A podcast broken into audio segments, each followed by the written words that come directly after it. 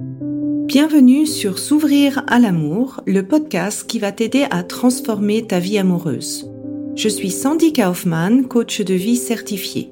Sur ce podcast, je t'aide à comprendre et à changer tes mécanismes en amour afin de rencontrer la personne qui te correspond et construire une relation de couple épanouie. Tu y trouveras des réflexions, des exercices concrets tirés de mon activité de coach et de l'approche psycho-corporelle que je pratique, ainsi que des conversations inspirantes avec des experts ou des personnes comme toi et moi qui t'expliqueront leur chemin personnel pour s'ouvrir à l'amour.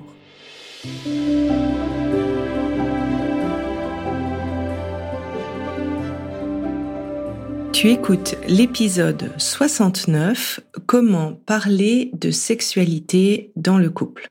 Alors c'est vraiment un hasard que euh, ce soit le numéro 69 pour parler de sexualité. Je l'ai pas fait exprès, mais je trouve que c'est un heureux hasard.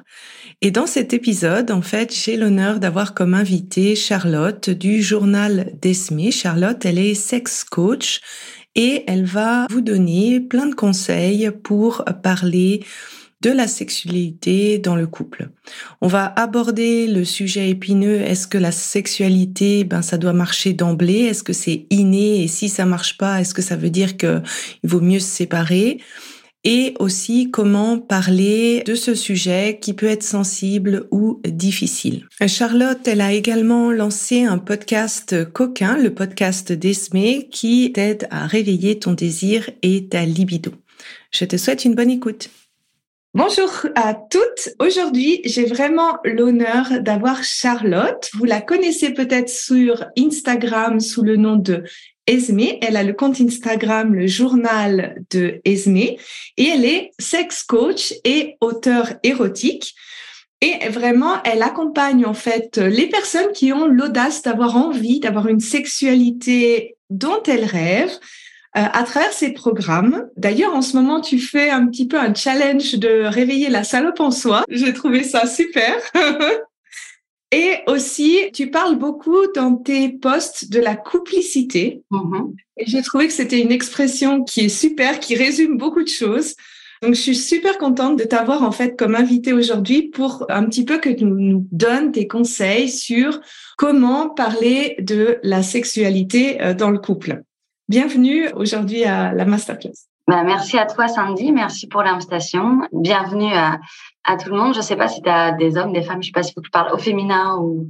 Alors, dans le programme, en fait, j'accompagne principalement des femmes. J'ai aussi des hommes, mais plus en coaching individuel, en fait. Ok, donc je peux féminiser. Euh... Tu peux féminiser le, le dialogue, oui, exactement.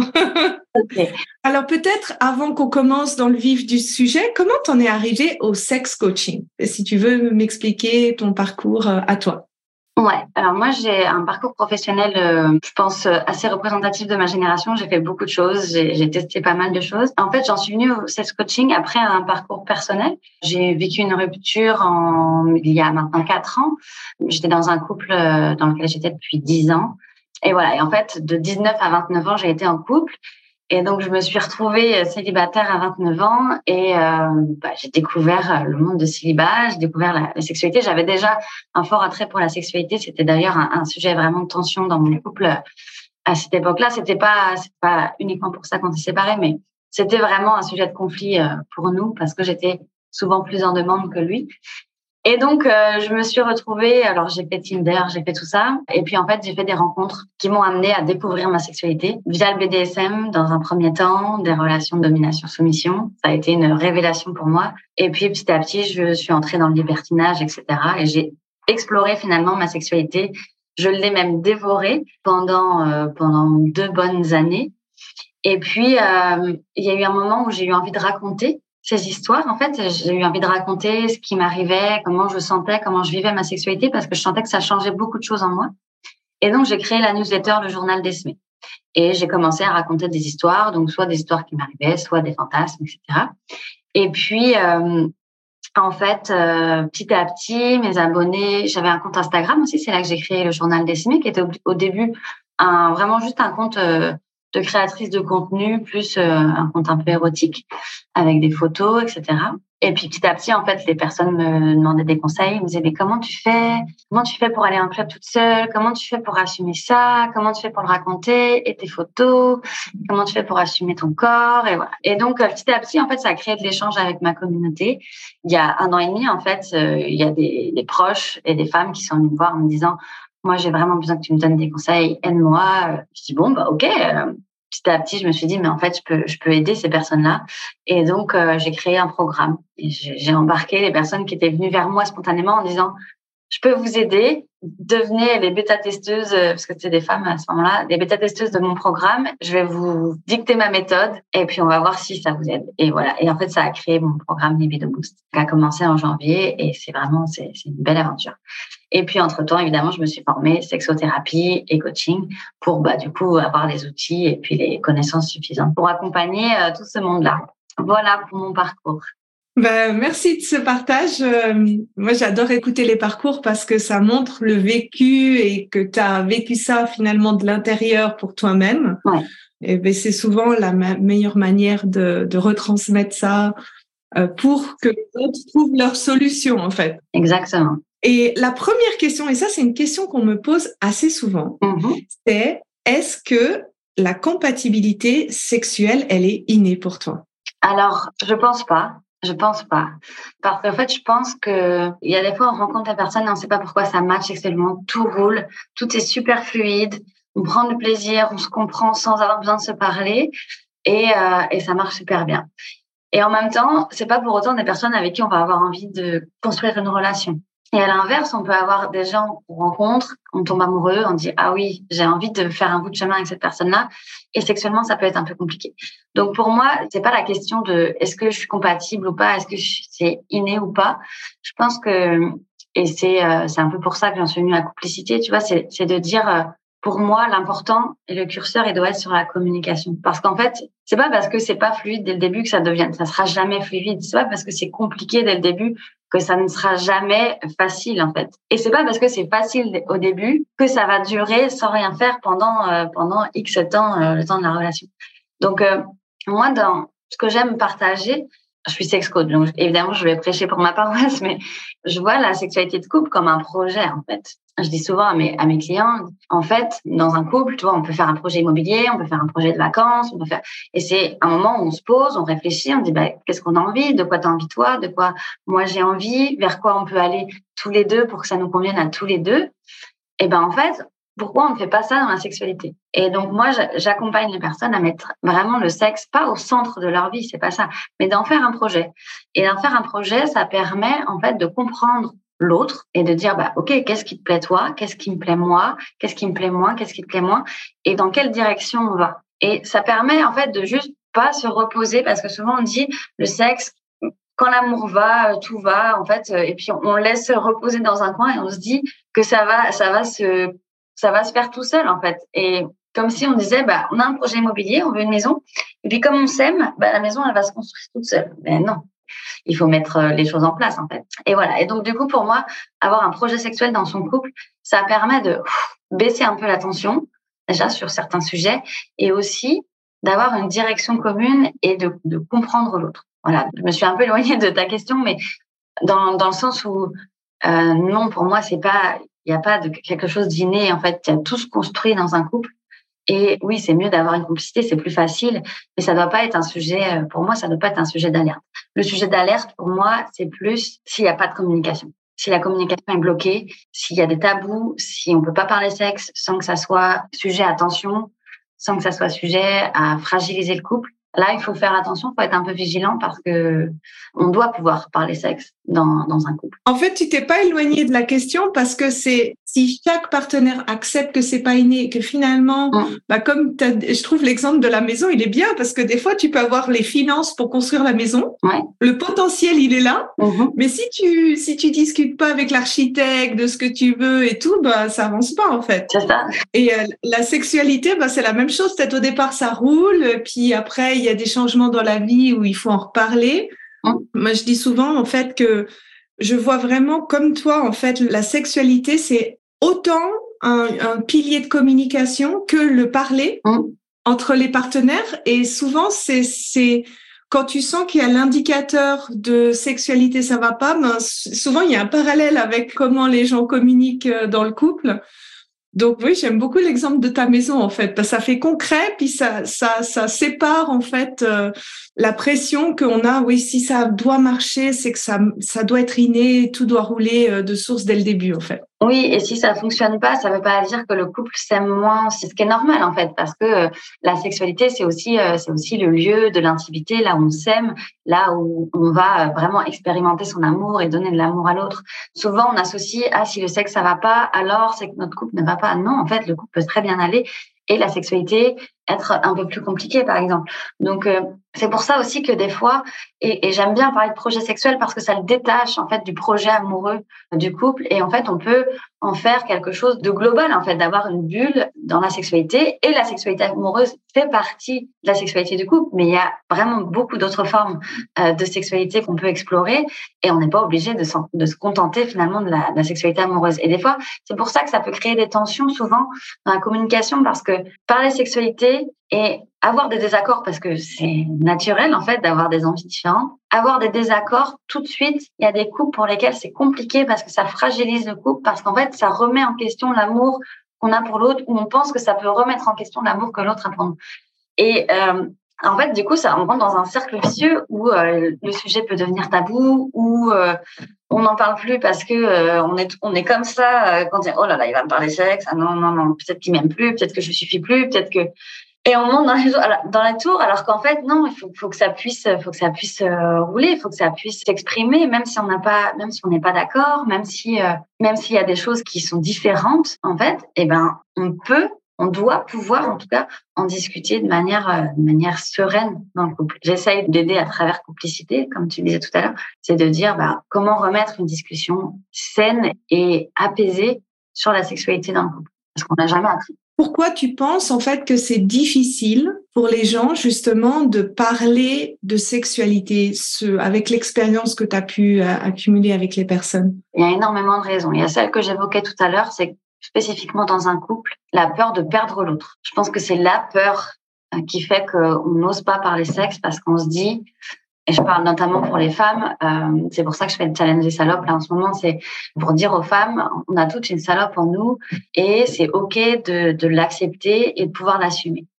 Mais en même temps, quand on a ça en nous, on peut se dire, non mais en fait, si l'autre, il découvre en fait, ce que j'ai vraiment envie, ce dont j'ai vraiment envie, qui je suis sexuellement, mais est-ce qu'il va encore vouloir m'épouser? Est-ce qu'il va encore vouloir faire un enfant avec moi? Est-ce que euh, il va vouloir rester avec moi? Qu'est-ce qu'il va penser de moi? Je peux pas être comme ça. Et là, le je peux pas être comme ça, ça peut venir par exemple de l'éducation, me dire mais en fait euh, on n'a pas parlé de sexualité en tout cas dans, dans ma famille. Être quelqu'un qui apprécie le sexe, qui euh, va être expressive, c'est pas du tout bien vu. Donc on, va on peut avoir été un peu serré. Enfin tu vois genre très euh, restreinte voilà dans, dans sa sexualité surtout en tant que femme. Quand, après quand on se met en couple on peut avoir euh, la dichotomie mère salope en fait. Je peux pas être euh, la mère de mes enfants et puis la salope que j'ai envie d'être en fait. C'est pas possible en fait. Alors que ben si c'est possible. On a le statut de mère et on a le statut de, femme en fait dans le couple. Et donc ça c'est c'est des raisons pour lesquelles on peut ne pas avoir envie de parler sexe ou ça peut être compliqué. Après il y a l'histoire personnelle aussi de chacun on peut avoir vécu euh, des choses compliquées dans la sexualité. Bah, du coup, ça peut aussi créer des tensions. On n'a pas appris à parler sexe, ok? Ni à l'école, ni dans la famille, ni même entre amis. Ça devient, on parle sexe sur les réseaux, etc. Mais c'est quand même un sujet euh, qui est pas toujours facile à aborder. Et on peut parler sexe, mais on reste souvent en surface. Parler de, de soi, de ce qu'on aime, de ce qu'on a envie, c'est pas encore totalement socialement accepté, en fait. Et donc, en fonction des, milieux sociaux dans lesquels on est, des cercles d'amis qu'on a, des cercles familiaux, ça peut créer un peu une chape aussi sur le couple pour s'exprimer. On peut avoir euh, aussi tout simplement la, peur de, en fait, de se connaître soi. Parce que c'est plus facile des fois de juste pas aller regarder ce qu'on a en nous, de pas aller chercher qui on est sexuellement, et puis euh, faire comme si non mais moi tout va bien dans ma sexualité. Et euh, et l'autre peut dire, ben non, moi je suis un peu frustrée. Ben c'est ton problème parce que moi, moi tout va bien, moi ça va. Euh, à un moment donné, si on est un couple, quand l'un des deux trouve qu'il y a quelque chose qui va pas, c'est probablement que nous, euh, nous aussi on le ressent, mais peut-être qu'on peut pas aller le chercher et qu'on peut pas aller voir ce qui se passe et pourquoi on veut pas ouvrir finalement la boîte de Pandore, pourquoi on veut pas ouvrir la discussion, parce que des fois, juste aller se découvrir soi-même, ça peut faire très peur. Voilà. Oui, j'aurais encore un cas où je que j'ai rencontré, c'est aussi, alors je sais pas comment je pourrais le formuler, mais ce côté transactionnel du sexe, c'est-à-dire si je fais pas telle chose ou si j'ai je fais pas autant de relations sexuelles par semaine, ça va pas aller. Donc ce côté un peu obligation de qui peut euh, rendre euh, difficile. Je sais pas, c'est quoi toi ton en fait, il y a plusieurs choses. Il ce que tu dis là, c'est plus euh, la société a dit qu'un couple épanoui, c'est un couple qui fait l'amour trois fois par semaine. Donc, si je fais pas l'amour trois fois par semaine, c'est que mon couple n'est pas épanoui, c'est que mon couple a un problème. Donc, il y a des personnes qui vont, parce qu'ils n'atteignent pas ce, euh, ce quota, en fait, vont commencer à générer de la frustration, vont s'interroger, vont manifester de l'insatisfaction. Il peut y avoir ça. Et il y a aussi la pression sexuelle qui va être un des deux vit une frustration et donc inconsciemment ou consciemment, il va un peu réclamer bah, des comportements sexuels, des rapports sexuels en fait avec l'autre. Et en fait, ce qui se passe, c'est que souvent c'est inconscient. Mais ce qui se passe, c'est qu'en fait, si l'autre a une envie très forte et qu'il va en fait prendre le prendre des devants dans la sexualité tout le temps, tout le temps, tout le temps, tout le temps, l'autre partenaire en fait peut se retrouver en position de toujours dire non. Enfin, toujours, on s'entend, mais et en fait, j'ai été dans ce cas-là euh, dans ma relation actuelle. Euh, ça va être plus facile de parler avec un exemple. Euh, mon chéri était vraiment très très en demande. Et moi, j'étais satisfaite du nombre de rapports qu'on avait. Enfin, je ne compte pas les rapports, mais j'étais vraiment euh, bien par rapport à ça. Mais par contre, je comprenais qu'il puisse être frustré, donc on essayait d'en parler. Et en fait, ce qui s'est passé, c'est que comme il en avait envie, plus que moi, il était souvent dans la demande.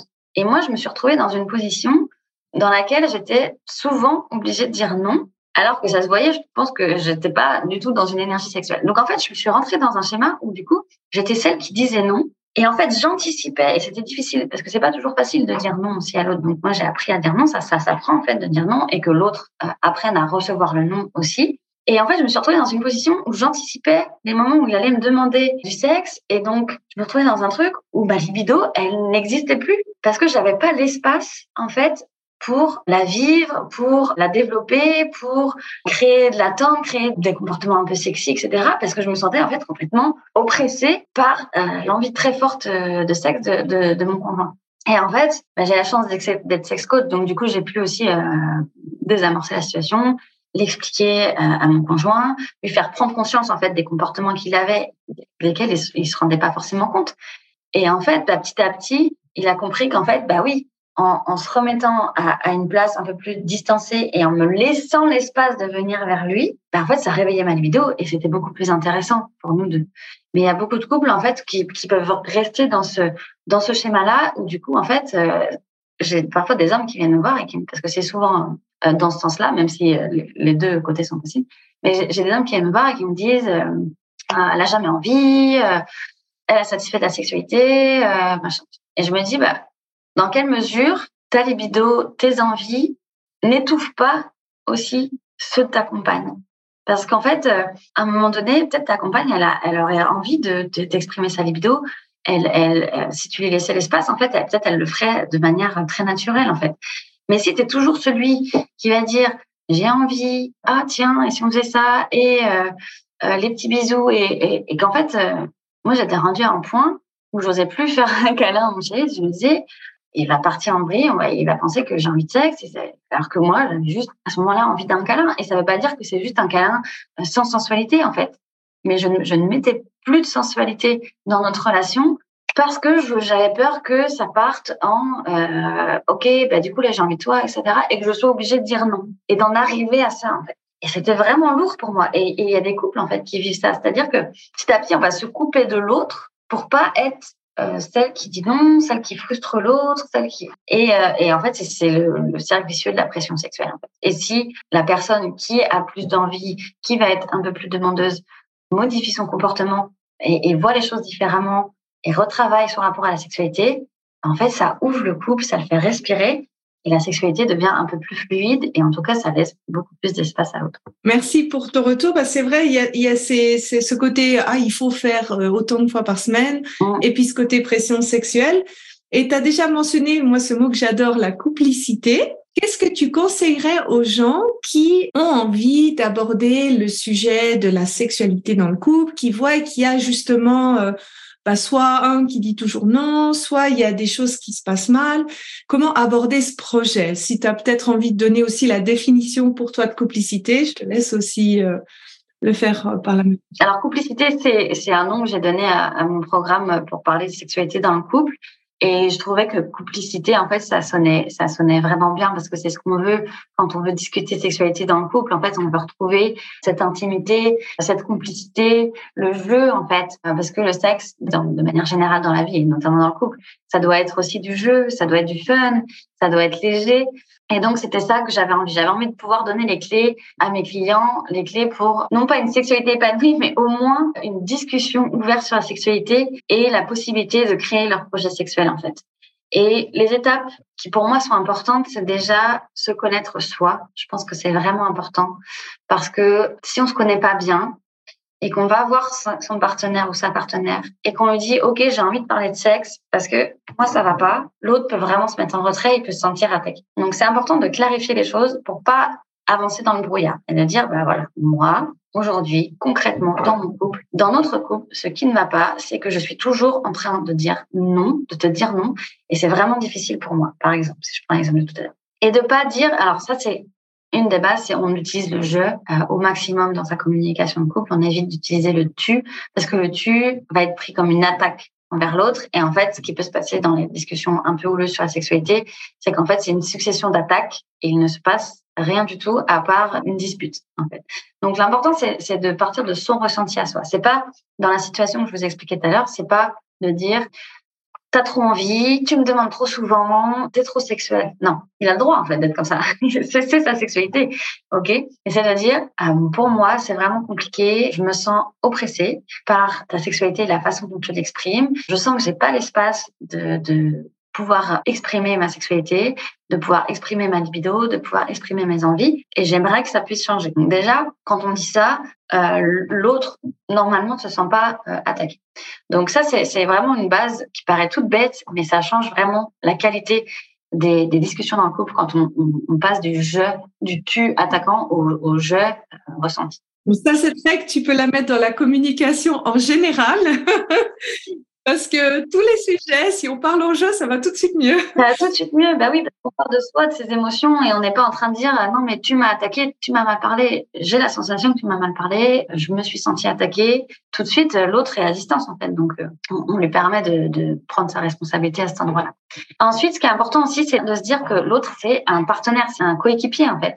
Et ça, des fois, on l'oublie. On n'est pas là pour euh, attaquer l'autre ou pour euh, gagner quelque chose contre l'autre on est là pour gagner le match ensemble en fait.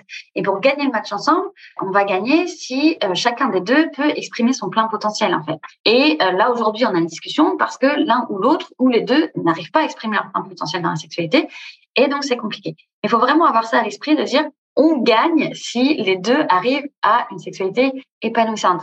Je gagne pas tout seul en fait. Le couple il gagne pas si j'obtiens ce que j'ai envie dans la sexualité. Je ne gagne pas si j'obtiens mes trois rapports par semaine. Non, on va gagner si en fait on comprend pourquoi on veut trois rapports par semaine et pourquoi en fait il faudrait qu'on fasse l'amour tant de fois et qu'est-ce qui est important pour nous quand on fait l'amour, etc. Donc ça c'est des choses à remettre en place. Et après dans les étapes, moi ce que je trouve important si on est celui qui amorce la discussion dans le couple sur la sexualité, c'est de repérer avant les insécurités de l'autre et de dire, bon, aujourd'hui, on va parler sexualité. On l'a déjà fait. Quand on parle du nombre de rapports, par exemple, alors là, euh, c'est vraiment explosif. Donc ça, un sujet très explosif. Quand on parle de sensualité, de se faire beau pour l'autre, euh, de lingerie ou je sais pas quoi, ça, ça va. Ça, c'est des sujets, euh, ça va. J'ai déjà parlé d'ouverture du couple, d'aller en club libertin. Là, gros sujet d'insécurité, ça crée des tensions. Et en fait, de mapper un peu tout ça et de dire, OK, donc là, il y a une insécurité. Pourquoi il y a une insécurité? Pourquoi, quand je lui parle de vouloir aller en club libertin et d'essayer des choses avec elle ou avec lui, pourquoi ça crée de l'insécurité? Qu'est-ce qu'il y a derrière? Ben, En fait, je pense qu'elle a peur qu'elle me plaise plus. Je pense qu'il y a quelque chose de l'ordre aussi de, la jalousie. Il y, a, il y a tout ça. Et donc, quand on a mappé tout ça, ce qui est intéressant, c'est qu'après, on peut, on peut aller rassurer, trouver les endroits où on peut rassurer l'autre. Alors, rassurer l'autre, ça ne veut pas dire on va aller en club libertin et je ne vais rien voir de ce qui se passe et je vais trouver personne plus beau que toi. C'est plus de dire, bah oui, on va aller en club. Oui, il va y avoir plein de gens. Oui, il y a sûrement des personnes que je vais trouver euh, magnifiques. Mais l'important pour moi, c'est qu'on aille ensemble pour consolider notre couple et pour euh, vivre une expérience ensemble. Donc, je ne ferai rien, je ne ferai rien du tout avec lequel tu seras pas d'accord en fait. Et euh, idem pour toi. Donc euh, ça c'est important en fait de pouvoir aussi trouver les endroits où on peut rassurer l'autre sans l'infantiliser, sans dire mais non euh, évidemment t'es le plus beau, il y a que toi que je regarde. Si c'est le cas oui, mais voilà c'est pas des arguments je trouve très construits quoi. C'est ce que l'autre aimerait entendre, mais on n'est pas là pour donner à l'autre ce qu'il aimerait entendre. On est là pour pouvoir exprimer son point de vue en respectant l'autre aussi. Donc c'est un équilibre à trouver entre tout ça et puis à essayer aussi de comprendre l'autre. Et pour comprendre l'autre, c'est important de pouvoir l'écouter. Ce que j'aime conseiller aussi, c'est, alors c'est pas forcément toujours facile à mettre en place au début parce que ça peut paraître pas très fluide comme forme de, conversation, mais quand on, sait qu'on va aborder un sujet un peu tendu, ça marche pour la sexualité évidemment dans, dans plein d'autres sujets, c'est d'écouter l'autre, d'avoir euh, une phase où tu dis à l'autre, bon bah je t'écoute sur ce sujet-là, je t'écoute. Et on ne dit rien, on ne commente pas, on ne dit rien pendant euh, bah, tout le temps que l'autre a besoin de parler du sujet. Et une fois que l'autre a terminé, bon, bah, c'est bon, j'ai terminé de parler de ce sujet-là. Et en fait, on va pas commenter, mais on va reformuler pour essayer de comprendre ce que vient de, nous dire l'autre. Ok, donc en fait, si j'ai bien compris, tu me dis que quand j'évoque ce sujet-là avec toi, euh, qu'on ne fait pas assez l'amour euh, par semaine, que tu te sens obligé de faire du sexe avec moi, tu as l'impression de pas être assez pour moi, que tu me satisfais pas assez. Du coup, toi, ça, ça, bah, ça te fait peur pour notre couple, parce que as peur que j'aille voir ailleurs. Mais vraiment, on reformule en fait. On dit pas, mais n'importe quoi, pourquoi tu penses ça? Euh, Tu sais bien qu'il y a que toi que j'aime. Non, on, se met à la place de l'autre. Et en fait, à se mettre à la place de l'autre, des fois, on tilt en fait et on se dit, ah mais ouais, en fait, c'est ça que tu ressens quand je fais ça. Ok, ah ouais, ok, d'accord, ben, je comprends. Et du coup, à partir de là, une fois qu'on a compris l'autre, que l'autre nous a compris, on est bon, bah, qu'est-ce qu'on peut mettre en place pour que moi, ma frustration diminue parce qu'elle est quand même difficile à vivre et que toi, tu te sens pas oppressé en fait. Et puis là, ça devient intéressant parce que là, on définit un projet sexuel. Là, on définit euh, une direction commune dans le couple et, euh, et chacun va pouvoir y mettre un peu son bah, sa brique en fait. On y met la brique et puis on dit bah non, mais moi cette brique là, non, c'est pas c'est pas bon pour moi. Ok, bah qu'est-ce qu'on peut mettre à la place? Et qu'est-ce qu'on peut essayer? Qu'est-ce qu'on peut tenter? Et faire la technique bah, des petites marches en fait, parce que je, je dis souvent cet exemple-là. Ici, on arrive, on dit bon, j'ai envie qu'on parle sexe parce que là, euh, chérie, j'ai envie qu'on ouvre notre couple. Ok. Bon, bah là, déjà, euh, le niveau d'insécurité euh, maximal, surtout. là, il y a le tableau qui, tableau de bord qui clignote de partout en face. wow, wow, wow, qu'est-ce qui se passe? Et en fait, la marche, elle est énorme. On dit, mais comment on va atteindre ça? Comment on va réussir à ouvrir notre couple? Alors qu'en fait, faire des petites marches, et se dire, bah, peut-être l'objectif dans un an, deux ans, trois ans, ce serait d'avoir, par exemple, un couple ouvert. Bon, bah, peut-être que déjà, la première étape, c'est d'être bien, nous deux, vraiment dans notre sexualité à nous, pour pas que l'ouverture de couple soit un pansement, parce que sinon, ça sert à rien. On emmène les insécurités dans des, dans des sphères encore plus tendues et, et, ça peut, ça peut tout, tout faire exploser. Donc déjà, bah, comment on peut nous se sentir mieux dans notre sexualité, se connaître mieux, se comprendre, qu'est-ce qu'on peut mettre en place et puis petit à petit dire bon bah là on est bien dans la sexualité. Peut-être que avant d'ouvrir notre couple, peut-être qu'on peut essayer déjà d'aller voir ce que c'est, euh, je sais pas, un club, euh, essayer de discuter avec des gens euh, qui ont ouvert la sexualité, voir ce que ça a créé, parce que ça veut tout et rien dire. Enfin voilà. Et donc, mais ça, une fois que, une fois que le, dialogue est, est, est là, c'est beaucoup plus fluide et c'est beaucoup plus facile. Et surtout, bah, pas de tension, quoi. C'est rigolo parce que les étapes en fait que tu as mentionnées, c'est je vois beaucoup de parallèles avec la communication dans le couple, surtout bah, quand tu rencontres quelqu'un, parce que j'accompagne principalement des personnes qui cherchent à se mettre en couple, c'est pas forcément donné que l'autre comprenne euh, comment tu fonctionnes, euh, quelle est ta vision du couple, quelle est ta vision d'une relation, qu'est-ce que tu as envie de partager à deux. Et donc, euh, J'explique souvent, ben, dans la première phase, c'est d'expliquer ton jardin, en fait. Déjà, qu'est-ce qu'il y a dans ton jardin? Donc, euh, ce que tu disais, là, cette connaissance de soi. Mm-hmm. Ben, est-ce que j'ai besoin d'être arrosée une fois par semaine? Est-ce que j'aime ça? Qu'est-ce que, comment je, je fonctionne? Connaître le jardin de l'autre, finalement. Exactement. Et puis, euh, voir, euh, là où il y a les points communs, où il y a les choses qui nous enrichissent finalement les uns et les autres, en fait Et aussi cette discussion d'écouter l'autre, c'est aussi quelque chose que je recommande beaucoup parce que c'est la base en fait du dialogue imago parce que ça évite qu'on cherche à répondre à l'autre ou à trouver une solution sans avoir écouté l'autre en fait. Exactement. Des fois, en fait, on est buté dans notre idée, on est, on est, on est un peu obstiné parce que, évidemment, nous, pour nous, c'est la meilleure solution. Évidemment que notre couple sera mieux si on fait l'amour trois fois par semaine. Évidemment que tout ira mieux, euh, on sera plus complice, on s'aimera plus. On est, on est persuadé de notre idée, en fait. Et on ne peut pas concevoir que l'autre puisse se dire, mais non, on peut faire l'amour euh, une fois par mois et notre couple peut très bien aller. Mais on ne peut pas aller euh, comprendre l'autre euh, si, on reste buté et si on dit mais non mais n'importe quoi mais pourquoi tu me dis ça? Mais non mais un, couple épanoui regarde je suis allée euh, sur tel site tel site regarde les statistiques les couples heureux etc ce qui est important c'est ouais d'être vraiment dans l'écoute. Et je trouve ça aussi très intéressant de ta métaphore du jardin parce que dans la sexualité il y a aussi un point que parfois en couple il est compliqué d'accepter c'est que chacun a son jardin en fait. Et que ben, en fait, chacun a sa sexualité et il y a notre sexualité de couple. Mais c'est pas parce qu'on arrive en couple que l'autre n'a pas encore sa sexualité. Donc ça passe, euh, évidemment, ça peut être la masturbation, ça peut être euh, regarder des films porno, etc. Tout, ça, euh, quand on arrive en couple, ça ne s'annule pas en fait, et ça ne vient pas empêcher une sexualité de couple. C'est pas parce que l'autre va se masturber, que l'autre va regarder des films porno, que il nous aime moins ou que la sexualité de notre couple, ça veut dire qu'elle est, elle est pas au top. On peut construire, on peut faire un jardin commun euh, vraiment très fleuri avec plein de choses. Et puis chacun peut garder euh, une petite part de son jardin aussi, parce qu'on a besoin de continuer à se connaître, on a, on a besoin de, comprendre euh, ce qui nous provoque du plaisir, ce qui crée notre désir aussi, etc. Donc je trouvais que c'était important de le souligner. Oui, je dis souvent, en fait, le couple, c'est une cerise sur ton gâteau. Et donc forcément, tu, tu dois explorer ton gâteau pour pouvoir savoir qu'est-ce que tu veux comme cerise, en fait. Ouais. Et c'est rigolo parce que alors, j'ai jamais vraiment fait un travail sur ma sexualité, mais j'ai remarqué que, comme je t'avais dit tout à l'heure en off, que ma sexualité s'était euh, embellie ou que c'était plus facile pour moi à partir du moment où j'avais été beaucoup plus dans l'écoute de moi, l'écoute des besoins et en fait finalement d'agir en alignement avec mes besoins. Mmh. Savoir dire non quand on veut pas, savoir dire oui à ce qu'on veut, aussi demander ce qu'on veut.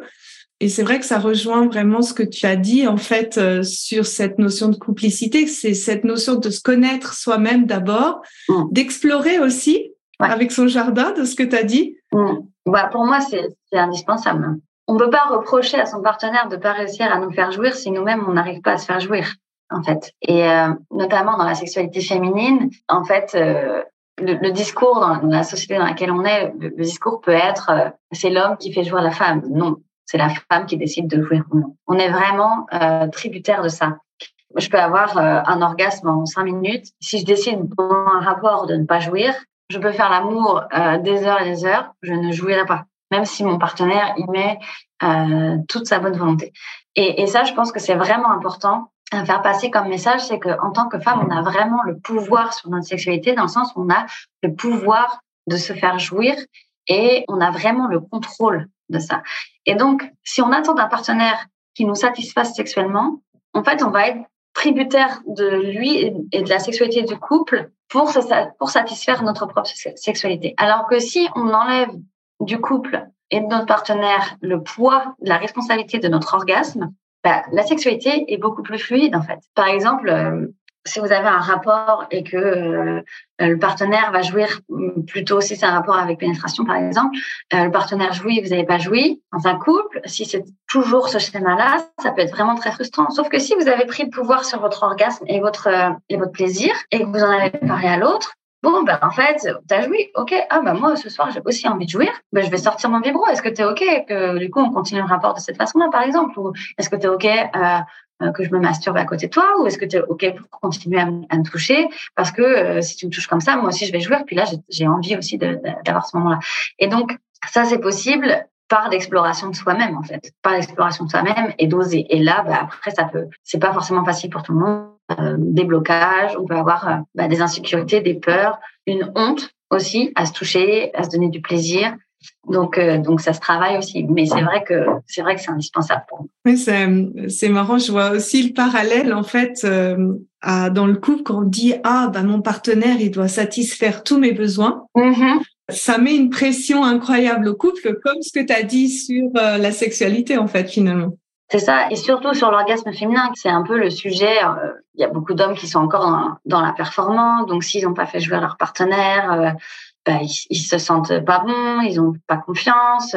Des hommes qui vont se mettre la pression parce qu'ils ont pas envie de jouer trop vite, donc du coup ils sont plus dans le rapport, ils sont dans s'il te plaît tiens le coup, tiens le coup, tiens le coup. Donc du coup si vous avez un homme qui fait ça, vous pouvez être à peu près sûr que le rapport sexuel il est un peu déconnecté. Vous êtes là, hey non mais en fait ça va.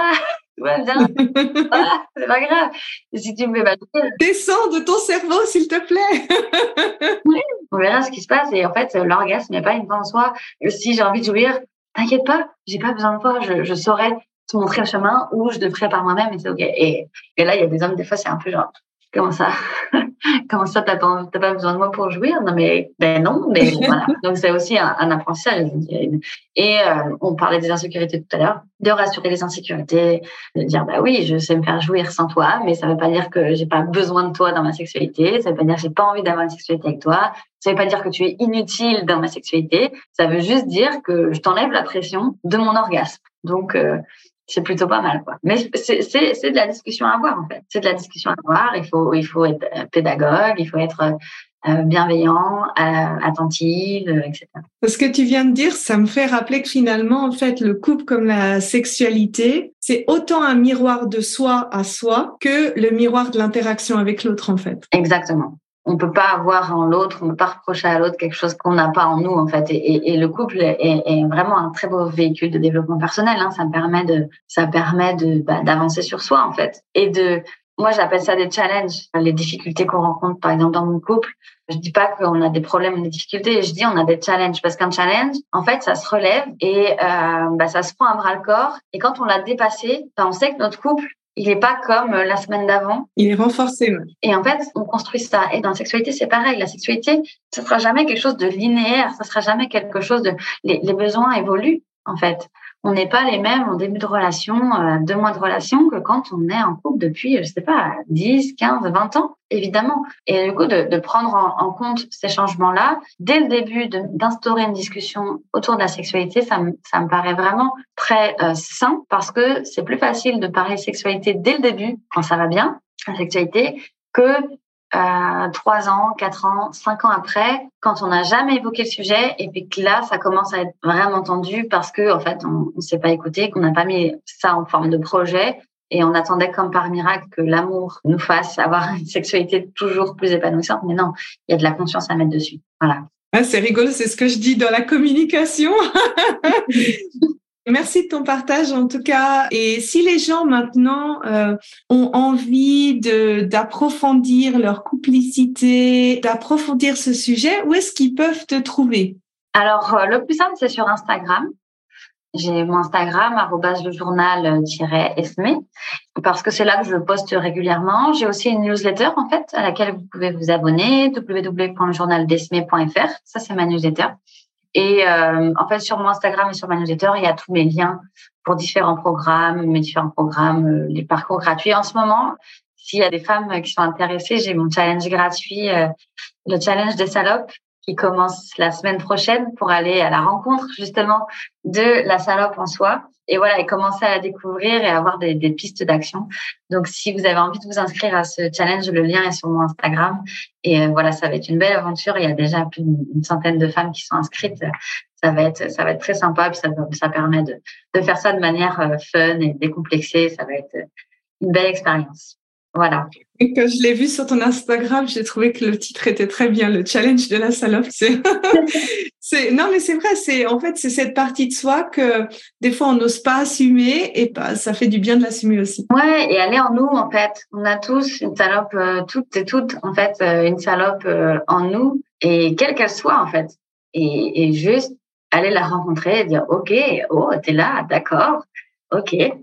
De dire ah oui bah, j'ai envie j'ai envie de la rencontrer j'ai envie d'aller expérimenter avec elle de dire non mais je sais qu'elle est là elle est bien au chaud je suis je suis bien comme ça mais juste au moins d'aller faire un petit aller-retour et de dire ok d'accord je vois ce qu'il y a en moi et c'est assez sympa. Ben, je voudrais te remercier pour ton intervention qui j'espère en fait va inciter les gens à vraiment parler ouvertement de la sexualité dans leur couple et merci encore pour euh, tous tes conseils. Je mettrai bien sûr toutes tes références euh, soit en ou en bas, ça dépend où les gens vont regarder ou écouter cet épisode. Merci beaucoup en tout cas pour euh, ton temps aujourd'hui. Merci à toi Sandy, j'ai passé vraiment un très bon moment. Et ben, j'espère en effet que ça vous aura peut-être permis de dire, OK, oui, je peux parler sexualité. Ça paraît une montagne, mais étape par étape, ça se fait très bien. Et puis, bah, je vous souhaite à toutes bah, de rencontrer le, le, prince que vous attendez et puis bah, de profiter de la vie. Oui, et puis allez vous inscrire au challenge. ça va être marrant, ça va être vraiment trop chouette. au revoir tout le monde. Bye bye.